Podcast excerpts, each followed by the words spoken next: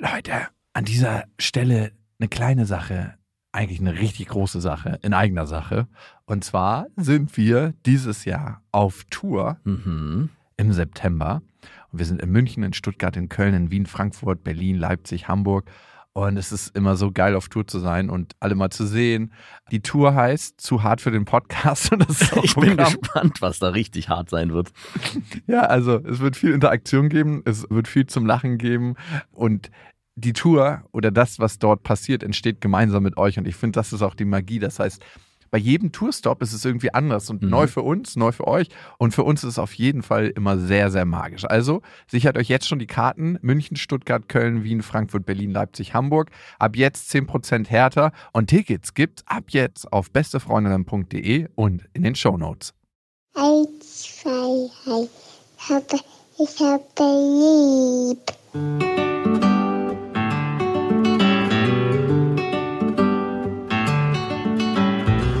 Das sind beste Vaterfreuden. Keine bösen Wörter. Die Fremde, alte Schöpfe! Setz dich bitte hin. Der langweilige Podcast übers Kinderkriegen mit Max und Jakob. Hallo und herzlich willkommen zu Beste Vaterfreuden. Hallo. Es ist heute ein bisschen anders. Einige von euch werden ja die letzte beste Freundinnen-Folge gehört haben und da war es ziemlich heftig. Wir haben uns sehr, sehr heftig gestritten und wir haben überlegt, ob wir das hier thematisieren wollen oder ausschließlich in beste Freundinnen und wir haben uns dazu entschlossen, es in beste Freundinnen zu lassen, da wo das Ganze auch zum Thema wurde. Diese Woche werden wir nochmal darüber reden. Da kommt ja die neue Folge raus. Aber das ist hier der Raum der Liebe, das ist beste Vaterfreuden. Hier wird nicht gestritten. Überhaupt nicht. Und hier wird auch nicht geweint. Es gibt nur Babygeschrei im Hintergrund. Was ist das Thema heute? Wir wollen darüber reden, ob man sich eine Partnerin sucht oder eine Mutter als Mann. Und ab welchem Alter man vielleicht eher nach einer Mutter Ausschau hält. Also klar, bis 7, 8, 9 oder bis 14 hält man natürlich so nach seiner Mutter Ausschau, wo sie sich gerade befindet. Aber danach halt, ne, hält man wahrscheinlich oft nach einer Partnerin Ausschau. Aber wann hält man denn nach einer Mutter Ausschau? Wie war denn das bei dir?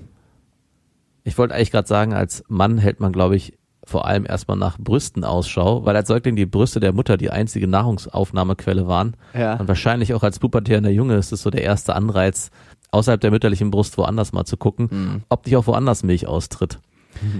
Eigentlich wollte ich die Frage sofort an dich stellen, als sie, wir hatten ja vorher überlegt, welches Thema wir machen. Und bei dir kann ich mir so, nicht so richtig vorstellen, dass du eine Mutter gesucht hast, weil sich deine ganze Geburtssituation ja ein bisschen anders dargestellt hat. Und erst jetzt kam mir der Gedanke, dass es ziemlich skurril ist, das Thema überhaupt für dich, glaube ich, weil du ja dir diese Frage gar nicht so sehr bewusst stellen konntest und jetzt im Nachhinein vielleicht auch gar nicht bewusst stellen kannst, oder? weil es bei mir eher ungeplant war. Mhm. Genau. Ich habe aber trotzdem gemerkt im Laufe der Jahre, dass sich das ein bisschen verschoben hat bei mir. Also früher war mir das mega krass egal. Also auch wenn eine Frau gesagt hat, sie kann nicht so gut mit Kindern, hat mich das schon immer gewundert und hat was in mir ausgelöst. Aber je älter ich wurde, desto mehr hat das was mit mir gemacht. Wenn eine Frau zum Beispiel gesagt hat, es gibt ja immer wieder, dass sie sagt, oh, ich hasse Kinder. Also das hat mit mir so, als ich 20 war, 22, nicht so viel gemacht. Als ich 26, 27, 28, 29 war, hat es mit mir viel mehr gemacht. Als man 20 war, war das sogar eine sehr positive Eigenschaft, weil man sich dann ziemlich sicher sein konnte, dass die Frau für die Verhütung sorgt. Sie hasst Kinder. Alles in Ordnung. Aber kennst du das, dass das was mit einer Frau macht, wenn sie sagt, sie hasst Kinder? Ey, absolut. Ich wollte gerade sagen, wenn das eine Frau macht, ist es so krass abwertend. Bei einem Mann finde ich es gar nicht so schlimm. Da habe ich irgendwie ein größeres Verständnis für, keine Ahnung. Aber wenn eine Frau sagt, sie hasst Kinder, die ja eigentlich dafür gemacht ist, Kinder zu gebären, finde ich das irgendwie schwierig. Also auch so viel Energie da in diesen Hass reinzustecken. Ich find's gut, dass du mal die Rolle von mir einnimmst. Und dafür den Hass Zeit. erntest. Aber mal ganz ehrlich, der Frauenkörper ist nun mal unter anderem dazu Wie du da, das Kinder, einschränkst. Kinder zu gebären. Ich meine, unter anderem Mann, könnte es passieren, dass eine Frau unter Umständen mal ein Kind bekommt. Und ein Mann kann das nun mal nicht. Aber ich weiß nicht, für mich ist es so, wenn ein Mann sagt, ich hasse Kinder, finde ich so auch nicht gut. Aber irgendwie kann ich noch ein bisschen mehr es abnicken, als wenn eine Frau es sagt. Da kommt bei mir direkt das Kopfschütteln durch. Bei Keine mir Ahnung. kommt tatsächlich gleich durch, entweder sie will unbedingt Kinder und es hat noch nie geklappt und das ist sozusagen ihre Art und Weise, damit umzugehen. Oder sie hat bis jetzt nur beschissene Kinder um sich rum gehabt. Weil es gibt ja wirklich Kinder, wo man einfach sagen muss, man hasst Kinder. Wenn man diese Kinder erlebt, klar sind die auch liebenswürdig und man denkt sich, ja, was haben die erlebt, dass sie so drauf sind und so hysterisch. Ich habe früher mal Kinderton geleitet. Da gab es so ein paar Jungs, die waren einfach nur schrecklich. Also die hättest du am liebsten den ganzen Tag verdroschen. Die haben nur, wenn man mega streng mit denen geredet hat, gehört. Also man musste da wirklich so eine richtige harte Disziplin und die auch ab und zu mal auf die Bank setzen zum Warten, weil die einfach unausstehlich waren. Und die Eltern Aber- haben immer so getan, als ob sie von nichts wüssten. Aber ich finde es auch legitim, Kindern nicht zu mögen. Also, dass man bestimmte, also ich meine, am Ende sind es auch nur Menschen und nicht zu allen Menschen hat man automatisch irgendwelche Sympathien und das überträgt sich ja auch, glaube ich, zu Kindern. Natürlich ist man als Erwachsener weiterhin korrekt und verhält sich den Kindern gegenüber respektvoll, aber trotzdem darf man auch Kinder nicht mögen, bestimmte zumindest nicht. Also das ist, glaube ich, ganz natürlich, genauso wie man jeden Erwachsenen auch nicht leiden kann. Aber zu sagen, ich hasse Kinder generell, ist so viel Energie, dass ich, glaube ich, mit dieser Person an sich Schwierigkeiten hätte, mit der dann Kinder zu kriegen. Es hat auch so was Aktives, ne? Wenn man einfach nur sagt, man mag keine Kinder Ja. oder ich habe für mich entschieden, keine Kinder in die Welt zu setzen, ist es was ganz anderes, als wenn man sagt, ich hasse Kinder. Tatsächlich, meine Freundin hatte das nicht gesagt in der Form, aber sie hat gesagt, ich komme gar nicht mit Kindern klar. Ah, das ist aber nochmal was anderes. Da geht's ja eher darum, die Angst davor, wie behandle ich mein Kind oder wie muss ich mit Kindern umgehen? Kann ich das überhaupt alles? Mache ich das richtig?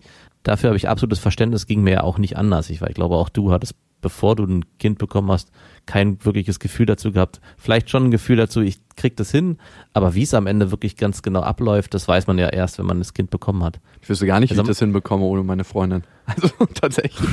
stell dir mal vor, also ohne Scheiß jetzt, stell dir mal vor, deine Freundin wäre nicht da und du müsstest alles alleine machen. Also ich glaube, genau die Diskussion hatten wir letztes Mal. Und sie meinte, du, wenn ich nicht hier wäre, dann würde hier gar nichts laufen. Und ich meine, ja, das stimmt schon, aber ich glaube, ich würde es trotzdem hinkriegen. Das Niveau wäre zwar weitaus, Das würde viel- Stampfkartoffeln essen. weitaus tiefer hängt, aber egal, es würde trotzdem klappen. Aber Eine es stimmt schon. Kriegssituation. Also gerade auch so in der ersten Zeit gab es so viele Situationen und auch die Geduld, die meine Freundin zeigt mit unseren beiden Kindern, jetzt auch mit meinem Sohn, der gerade krank war und viel geschrien hat. Das fällt mir manchmal echt schwer, da so viel Ruhe zu bewahren und immer wieder zu sagen, okay, es ist nur ein Baby, es ist nur ein Kind, der kann dafür nichts, der macht es nicht mit Absicht, Oh doch. vielleicht auch doch.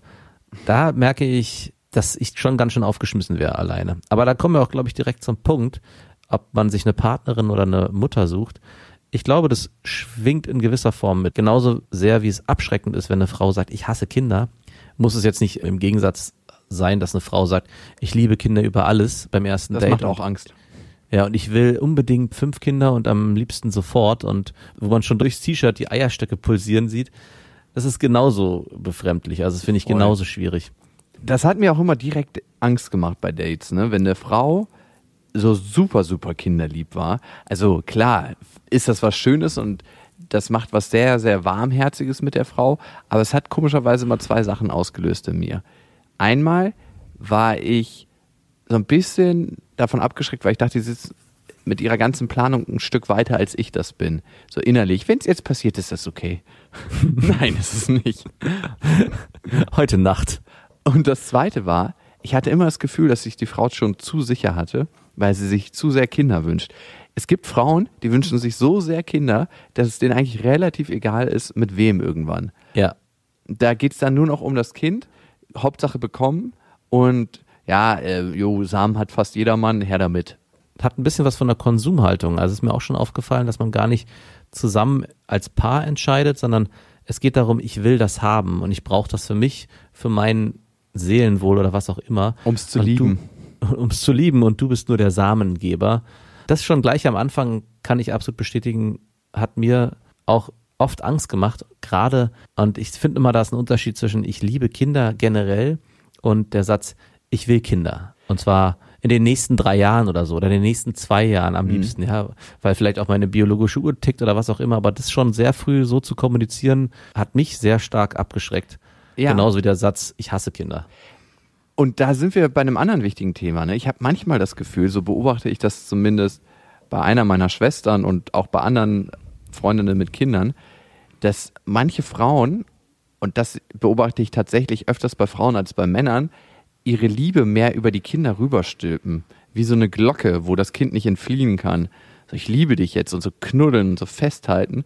Die Kinder mögen das auch, aber ich finde, da gibt es so eine super feine Grenze zu, das ist mir jetzt zu viel und das geht noch. Also wenn ich zum Beispiel meine Tochter auf die Wange küsse, gucke ich immer danach, was sie für ein Gesicht macht und wenn sie sich freut, gebe ich ihr noch einen hinterher und wenn sie das gerade nicht mag, weil sie vielleicht gerade aufgewacht ist oder so, weil es ist ja eigentlich am niedlichsten morgens, finde ich, dann lasse ich es bleiben und lasse ihr erstmal den Raum. Und manchmal habe ich das Gefühl, dass manche Frauen so diesen Raum nicht tolerieren können.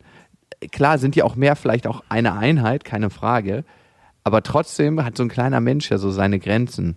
Also ich habe es bei meiner Freundin so nicht erlebt. Ich erlebe es bei mir selber, dass Ja, meine stimmt. Tochter, die jetzt Du bist drei Jahre alt übergriffiger Bastard. genau, dass meine Tochter jetzt mit drei Jahren natürlich auch schon damit kokettiert und spielt, wenn ich sie irgendwie mal bekuscheln will oder mir ein Küsschen abholen will, dann verneint sie das und sagt, es ist schon mittlerweile ein Kampf ähm, geworden.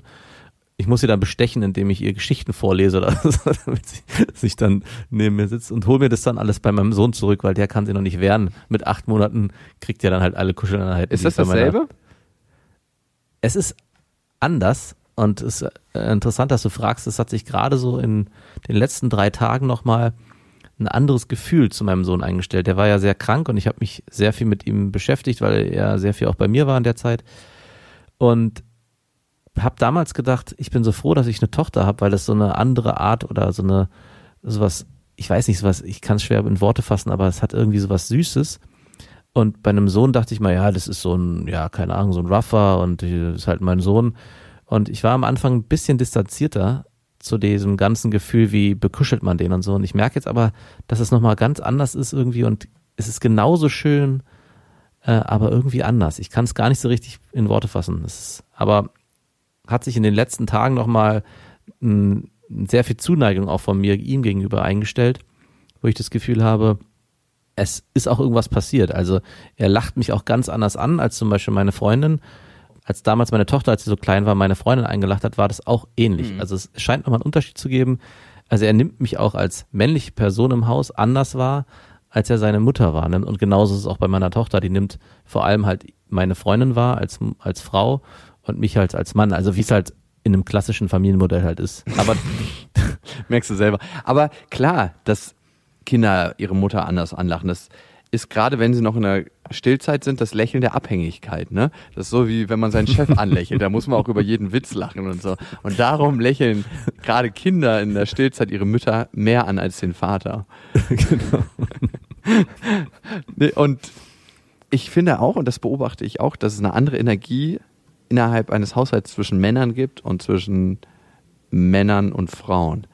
Und je älter die Kinder werden, desto anders wird diese Energie auch. Und das, was du mit deinem Vater machst und das, was du mit deiner Mutter machst. Ich weiß nicht, ob das eine Sozialisierung ist, aber bei mir im Haushalt war das so. Und ich beobachte ja meinen Vater, mit, wie er mit meinen Schwestern redet und über was für Themen er mit meinen Schwestern redet. Und das sind viel mehr Befindlichkeiten. Und mit mir redet er viel mehr über geschäftliche Sachen, über Projekte, auch über Befindlichkeiten und über wie geht's, wie läuft's gerade mit der und der Frau, also bei ihm halt. wollte ich gerade fragen, habt ihr auch über Sex geredet, du und dein Vater, als du so in die Pubertät oder nach Pubertät kamst und warst? Ja, auf jeden Fall, aber nicht so oft. Und wie detailliert und wie intensiv? So, du meinst so, oh ja, da habe ich mal meine Ex-Freundin Doggy Style genommen und das gefällt ja schon recht gut. Ja, genau. Also ich meine wirklich ganz genau so, weil ich mich schon frage, jetzt in meiner Situation, in der ich bin, wie will ich mit meinen Kindern über Sexualität ab einem bestimmten Punkt sprechen, wenn sie dann auf mich zukommen oder auch nicht auf mich zukommen, aber ich habe es halt bei meinen Eltern erlebt, dass es so ein Tabuthema war, wo man vielleicht mal irgendwie kurz so, ja, ja, übrigens ganz kurz mal nebenbei, Mann und Frau, ja, da steckt man was ineinander und dann entstehen Kinder, aber viel mehr wurde da auch nicht drüber geredet. Meine Aufklärung hat über Freunde und die Schule stattgefunden und ich habe bei dir ein bisschen das Gefühl gehabt, zumindest bis eben, anscheinend ist es nicht so, dass du ein offeneres Gespräch mit deinem Vater vor allem hattest. Ja. Und daraus hätte ich gern für mich hergeleitet, ob das was ist, was ich zum Beispiel auch für mich und meine Kinder auch haben möchte. Weil ich glaube, das ist etwas, was ich mit meinen Kindern schon sehr offensiv besprechen will, ohne aufdringlich zu sein, aber schon, dass es da. schon wieder. Nicht schon wieder Sexualkundeunterricht. Kommt, Kinder, wir gucken uns zusammen ein Porno an. Aber verstehst du, was ich meine? Weil ich das eigentlich nicht als Tabuthema in meiner Familie haben möchte. Aber ich möchte natürlich auch nicht aufdrängen Ja. und ich möchte auch nicht so eine Situation schaffen, wo es einfach ausgeblendet wird, weil es allen unangenehm ist und peinlich ist, darüber zu sprechen. Und so war es zum Beispiel in meiner Familie. Es war immer so, es wurde darüber nicht so wirklich geredet. Das machen wir hier in diesem Haus seit Jahren schon nicht mehr. Genau. Das haben wir genau zweimal gemacht. Bei manchen Menschen und bei manchen Eltern kommt mir das direkt so vor, als ob die genau zweimal den Zeugungssex hatten. Ich möchte natürlich auch, dass meine Tochter oder wenn ich irgendwann mal einen Sohn bekomme oder ein weiteres Kind, immer das Gefühl hat, dass es zu mir kommen kann. Allerdings habe ich den Prozess der Pubertät selber so erlebt, dass man dort ein eigener Mensch wird und auch gerade in so einen Themen, wo man sich dann neu entdeckt, die als seine eigene Bastion definiert und deshalb gar nicht so die Eltern sucht, um diese Themen zu besprechen, sondern ganz bewusst sich andere Informationsquellen sucht, weil das ist die Form, selber unabhängig zu werden. Man hat vorher immer auf seine Eltern gehört, immer den Rat der Eltern gesucht und die Pubertät ist die Zeit, wo man anfängt, selber seinen Weg im Leben zu gehen und das heißt auch, andere Informationsquellen sich zu beschaffen und manchmal auch keine und was dabei rauskommt, sieht man ja dann. Aber es ist ein wichtiger Prozess und deswegen möchte ich, dass meine Tochter das Gefühl hat, sie kann mit so einem Thema zu mir kommen, dass das auch entsprechend bearbeitet wird oder dass ich sie da ernst nehme, ohne es zu in den Kakao zu ziehen, sondern dass sie sich da geborgen und aufgehoben fühlt, ohne auch zu ernsthaft zu sein. Ey, es geht immerhin noch ums Bimsen dann, ne? Also es ist machen alle und es ist auch nicht so viel dabei. Es ist nur wichtig, dass man bestimmte Sachen dabei beachtet. Ja. Zum Beispiel nicht vom Po in die Scheide rein oder so, ne? Ungewaschen. Aber, Finger in den Po, Mexiko. aber, dass sie das Gefühl hat, hey, sowohl meine Mutter als auch mein Vater wären da für mich, wenn ich das Bedürfnis hätte, da was mit denen zu besprechen. Und ich glaube auch ganz wichtig ist, wenn du das mit deinen Eltern dich traust zu besprechen oder auch mit Freunden das Gespräch suchst oder mit einer Patentante und einem Patenonkel. Und ich glaube, da ist es sehr, sehr wichtig. Das war für mich zum Beispiel eine der Entscheidungen, einen Patenonkel und eine Patentante zu benennen, weil auch ein Kind braucht in der Pubertät Orientierungspunkte. Und da war es mir wichtig, dass es auch erwachsene Orientierungspunkte gibt, die in der Zeit cooler sind als die Eltern und mit denen man sowas besprechen kann. Und es müssen Menschen sein, denen ich sehr, sehr vertraue. Und deswegen habe ich eine Patentante und einen Patenonkel gewählt. Ähm, Ich glaube auch gerade ganz, ganz fest für diese Zeit, wo man ein Stück weit den Kontakt auch zu seinen Kindern verlieren kann und dann über einen Umweg immer noch die erreichen kann. Im Hintergrund eh alles rauskriegt. Ich ziehe immer noch die Fäden. Du merkst es nur nicht. Jetzt ist die Frage noch. Habe ich meine Freundin als Freundin oder als Mutter meiner Kinder rausgesucht? Und ich glaube, da gibt es viele Prozesse, die unterbewusst laufen. Ich habe sie natürlich erstmal als attraktive Frau wahrgenommen. Das hat mich als erstes angesprochen. Ihre warme, herzliche Art. Als wir uns dann so zwei, drei Wochen kannten, da haben wir mehr und mehr über meine Nichten und Neffen mal geredet und über ihre Tätigkeit. Die hat damals viel gebabysittet und die hat mir immer wieder mal Videos geschickt von sich und dem Kind. Und da habe ich gemerkt, dass sie ein ganz, ganz besonderes Händchen für Kinder hat und auch einen unglaublichen warmen Umgang. Und das hat in mir so einen Schalter umgelegt. Weil es gab eine Zeit in meinem Leben, da habe ich angefangen, nicht mehr nur nach einer Partnerin zu suchen, wenn ich nicht gerade mal äh, meinen Spaß haben wollte, ne? sondern Ja. dann auch nach einer potenziellen Mutter. Das hat den Grund, und das ist mir jetzt erst im Nachhinein klar geworden, dass ein Kind für immer mit seiner Mutter zusammenbleibt. Vielleicht nicht für immer mit dem Partner, aber dass ich da in irgendeiner Form ein warmes, herzliches Verhältnis haben wollte, das mir fast noch wichtiger ist als mein eigenes Verhältnis. Also mir ist Ah, das ja. Verhältnis von meiner Tochter zu meiner Partnerin wichtiger als mein Verhältnis zu meiner Partnerin. Ja, interessant. Also ich kann für mich sagen, ich habe keine Mutter gesucht, sondern auch eine Frau und habe auch meine Freundin kennengelernt und sie angesprochen, weil ich sie äußerlich sehr attraktiv empfunden habe. Aber du hast sie auch in einem anderen Kontext kennengelernt, nämlich in einem Kontext, wo sie auf Kinder aufgepasst hat. Genau, aber das hat sich ja dann beim zweiten Mal wieder kennenlernen erst gar nicht dargestellt, weil ich sie erstmal nicht wieder zuordnen konnte, wo ich sie das ursprünglich mal kennengelernt habe. Vielleicht hat Unterbewusstes mitgespielt, dass ich wusste, okay, sie kann gut mit Kindern umgehen. Aber mein zweiter Anlauf, auf sie zuzugehen, war nicht motiviert aus dem Grund, das wird die Mutter meiner Kinder werden, sondern schon aus diesem klassischen Bild, die sieht gut aus und vielleicht geht da noch mehr. Aber ich muss sagen, dass ich so nach einem circa einem halben Jahr schon auch Gespräche über Kinder eingestellt haben, ähnlich wie bei dir. Sie hatte nämlich auch ein Patenkind, auf das sie öfters mal aufgepasst hat und das ich dann auch kennenlernen durfte. Und da habe ich natürlich schon den Umgang auch gesehen, wie sie mit dem Kind umgeht und wie, wie locker sie auch war und habe das schon so als positiv empfunden. Und es hatte nicht dieses ein Händchen dafür, das war ein Junge, mit dem jetzt nicht immer nur in so eine vorsichtige Kuschelmentalität zu verfallen, sondern auch mal mit dem schon ein bisschen grober zu spielen und zu ja. toben. Und das hat mir sehr gut gefallen, dass ich gemerkt habe, okay, das spielt auf jeden Fall mit rein, dass es mit dieser Person gehen würde. Mhm. Und ich glaube, von daher hat es ab dem Punkt auch schon sich so ein bisschen eingepflanzt, dass es ein realistisches Bild werden kann, dass sie die Mutter meiner Kinder wird.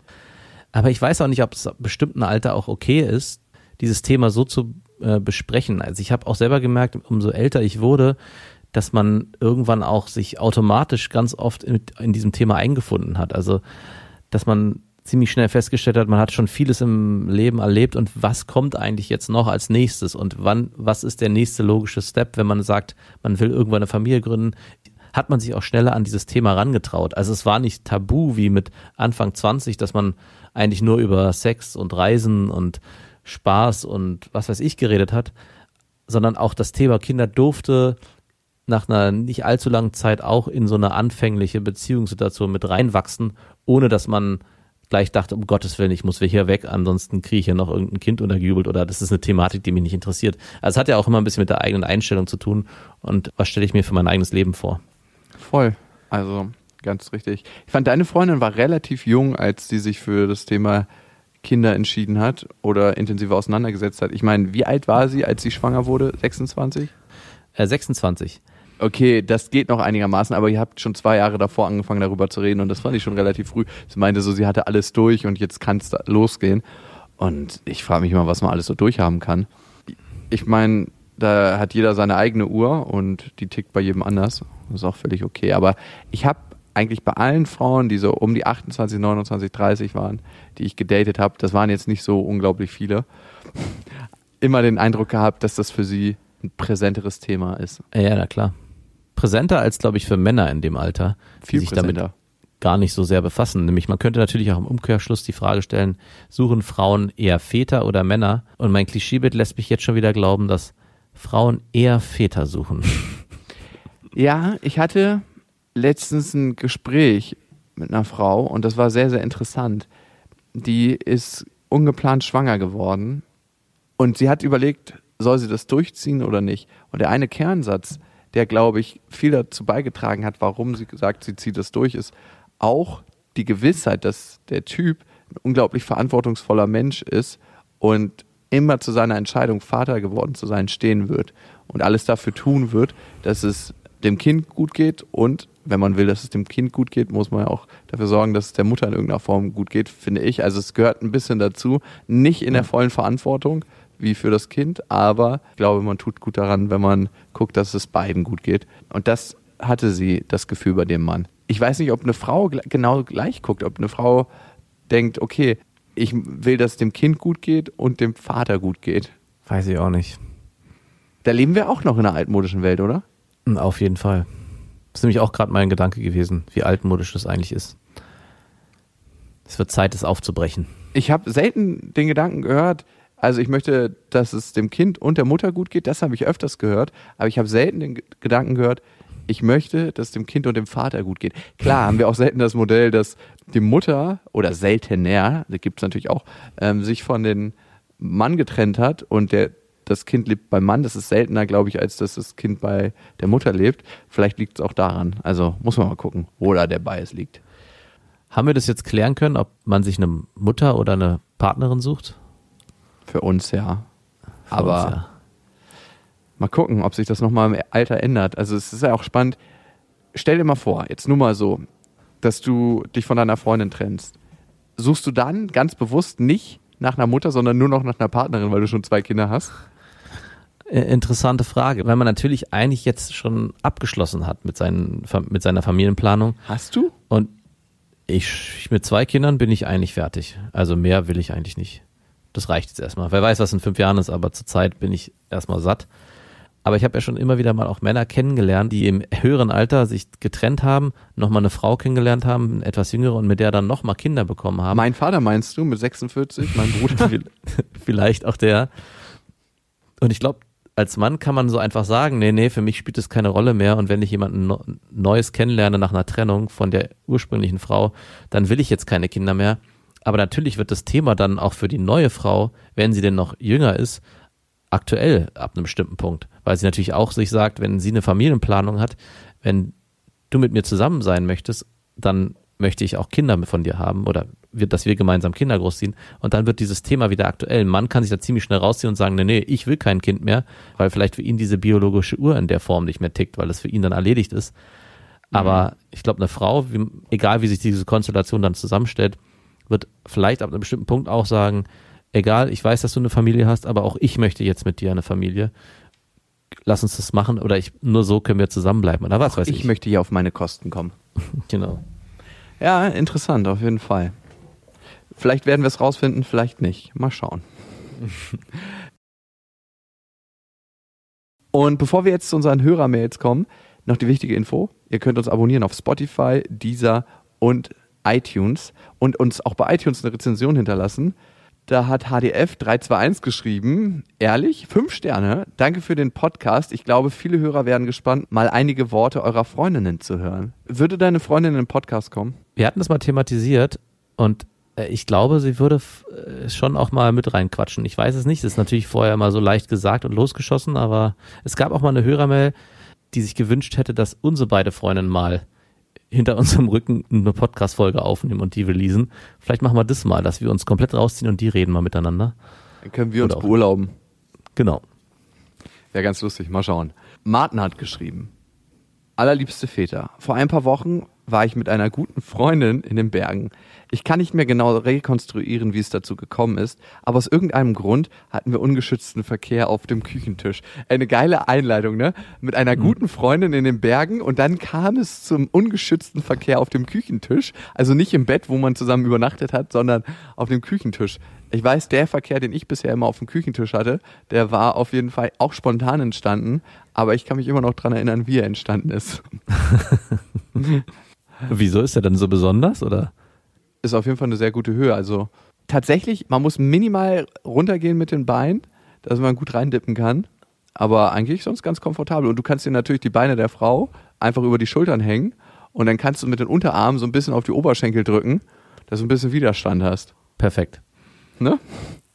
Okay, er schreibt, eine Mischung aus Leidenschaft, Dummheit und einer kleinen Verwechslung im Periodenkalender. Ich kann die Kalendermethode nicht empfehlen. Nun gut, wir sind beide 22 und mitten im Jurastudium. In der Theorie ein guter Moment, Kinder zu bekommen. Für den nächsten Tag haben wir eine Busfahrt in die nächste Stadt geplant, um die Pille für danach zu kaufen. Da wir beide große beste Freundinnen-Fans sind, kamen wir auf die abstruse Idee, uns die verbleibende Zeit mit beste Vaterfreuden zu vertreiben. Puh, das hat Puh. dann schon ganz schön gesessen. Wow, ich, das ist ja so ein bisschen so, als ob man auf dem Kader erstmal sechs Pilz trinkt. Kopfkino für uns beide. Wir haben uns ausgemalt, was wäre wenn? Dem Kind sogar schon im Spaß einen Namen gegeben. Geträumt, richtig verrückt. Eine Mischung aus Witzelei und Reinsteigern. Wir waren in einer Blase der Illusion. Und das ist ganz interessant, finde ich, weil man ja immer in irgendeiner Vorstellung lebt und wie diese Vorstellung anfängt, in jede Pore von einem selbst zu fließen und zur Realität zu werden. Mhm. Am nächsten Tag hat sie die Pille danach genommen. Ich weiß, es ist die vernünftige Entscheidung. Ich weiß, es ist ungewiss, ob überhaupt ein Kind entstanden wäre, aber seitdem bin ich traurig. Eine kleine Depression jedes Mal, wenn ich auf Instagram Kinderfotos von Max Sohn und Tochter sehe. Also Max, lass das bitte. ich träume seither fast jede Nacht, ich wäre Vater. Ich muss viel schreiben und malen, um das zu verarbeiten. Ich fühle mich komisch und seltsam, weil es mich so mitnimmt. Immerhin war es ja keine Abtreibung, sondern nur die Pille danach. Euer Martin. Ist die Pille danach schon eine kleine Abtreibung? Also, Katholiken würden sagen, ja. Also, es ist echt schwierig, weil im Prinzip musste ich mich an die Situation erinnern, als du mit mir auch darüber gesprochen hast, was soll ich tun oder wie soll ich mich verhalten. Ich bin schwanger geworden und es war nicht geplant. Und das Thema Abtreibung auch im Raum stand. Und du hattest auch gesagt, dass es eigentlich schon gar nicht mehr geht, weil sich das Kind schon so sehr in deinem Gefühl und Kopf manifestiert hat, dass es sich nur falsch anfühlen würde. Ich musste bei dieser Mail an dem einen Punkt schlucken, als sie gesagt haben, sie haben dem Kind schon einen Namen gegeben, weil dadurch, glaube ich, auch schon so viel im Kopf passiert, so viel Energie auch auf dieses ungeborene Leben übertragen wird, dass es dann sich am Ende eher anfühlt wie eine Abtreibung, als wie einfach nur, wir nehmen eine Pille, um, das, um alles zu vermeiden. Und diese philosophische Frage, ab wann ist ein Leben ein Leben, glaube ich, die kann man sowieso nicht mit richtig oder falsch beantworten. Es gibt ja da eine medizinische Antwort drauf. Ich glaube, ab der bla bla bla Woche, ich weiß es gar nicht so genau. Aber wenn man, glaube ich, ganz tief in sich reinhört, ist es am Ende eher das Gefühl zu dem, was sein kann. Und ich glaube, das ist auch das, was sie am Ende so runterzieht, weil er dieses Leben in Teilen schon gelebt hat, zumindest in Gedanken. Mhm. Und dann, finde ich, muss man sich auch immer wieder ins Gedächtnis holen, dass die Vorstellung oftmals sehr idealisiert davon ist. Ne? Man stellt sich natürlich vor, wenn man mit so einer Frau dann wahrscheinlich in die Stadt fährt und die Pille danach nimmt, wie schön das wäre, diese Dreisamkeit, die sie dann erleben wird, die sie dann erleben werden, weil was ein Kind auch sehr, sehr viel ist, ist eine unglaubliche Geborgenheit, die nicht nur das Kind spürt, sondern die man selber auch spürt. Man hat oft, wenn man mit seinem Kind Zeit verbringt, das Gefühl, zur richtigen Zeit am richtigen Ort zu sein. Mhm. Warum nicht 20 Minuten später zur Arbeit gehen? Ich meine, ich bin selbstständig, ich kann mir das ganz gut frei einteilen. Da ist auch immer leichter gesagt. Aber heute Morgen habe ich zum Beispiel mit meiner Tochter im Bett gelegen und sie hat jetzt im Moment eine Phase, wo sie aufwacht und weint. Ne? Und sie braucht ja. dann irgendwie ein Gewicht. Entweder legt man die Hand auf ihren Bauch und ich hatte so meinen kompletten Arm auf sie raufgelegt. Und sie hat erstmal, wahrscheinlich aufgrund des Sauerstoffmangels, bis 8.30 Uhr geschlafen, was sie sonst nie macht. Sie wacht immer um 6 Uhr auf. Vielleicht war das gut. Also es hat sich total richtig und gut angefühlt. Und ich bin zwischenzeitlich mal aufgewacht und dachte, was für ein unglaublich schöner Moment das mhm. gerade ist hier zu liegen mit ihr. Meine Freundin ist zum Bäcker gegangen und hat Brötchen geholt und hat Frühstück für uns ans Bett gebracht. War total schön. Und ich glaube, so eine Momente stellt man sich vor und deswegen macht das natürlich auch was mit dir. Man stellt sich nicht die Momente vor, wo das Kind krank ist und die ganze Zeit dir ins Ohr brüllt oder ja. du dich mit deiner Freundin über Windelwechseln streitest oder was auch immer es für Streitthemen gibt. Und das gibt es. Und es gibt tausend von diesen Streitthemen. Und ich glaube, diese Vorstellung ist ein bisschen überidealisiert. Darum macht es so viel. Wenn du das ganze Spektrum erfahren hättest, vielleicht würde es nicht so viel machen. Vielleicht ist aber auch schon der Wunsch in dir relativ groß, Vater zu werden und du spürst es gar nicht so. Also ich glaube, es ist ein guter Prozess, den er da durchlebt. Vor allem, dass er sich auch die Zeit und die Muße nimmt, mit dem Prozess abzuschließen und nicht einfach nur zu sagen, wir haben jetzt die Pille danach genommen, alles ist gut er hat sich in diese Gedankenwelt schon sehr stark reingesteigert und braucht jetzt wahrscheinlich auch genauso sehr diese intensive Zeit danach, um aus dieser Gedankenwelt wieder auszutreten. Und ich finde es gut, dass du Mittel und Wege gefunden hast, über die Kunst oder das Malen war es, glaube ich, da wieder rauszukommen und vielleicht auch dort einen Kanal zu schaffen, diesem, dieses Gefühl zu entlassen. Und ich glaube, damit wird dann auch in Zukunft Platz für was Neues sein, wenn es dann irgendwann dazu kommt, wirklich mal ein Kind zu zeugen mit einer Frau und sich dann auch bewusst dafür zu entscheiden und nicht vor die Situation gestellt zu sein, ist es jetzt richtig, ist es jetzt falsch und eine rationale Entscheidung über dieses Bauchgefühl zu stellen, was es ja am Ende dann gewesen ist. Ist ein Kind kriegen eine rationale Entscheidung? Ich glaube, es ist nie eine rationale Entscheidung. Nein, aber ich, ich glaube, sich gegen ein Kind zu entscheiden, ist in großen Teilen eine rationale Entscheidung. Und das ist auch völlig okay und ich glaube auch nicht, dass es man jemandem vorwerfen kann, aber wenn es nicht passt, dann passt es nicht. Und nee, wenn es passt, nicht. dann passt Ich glaube, jeder sollte da frei in der Entscheidung sein. Und genau. ohne Verurteilung.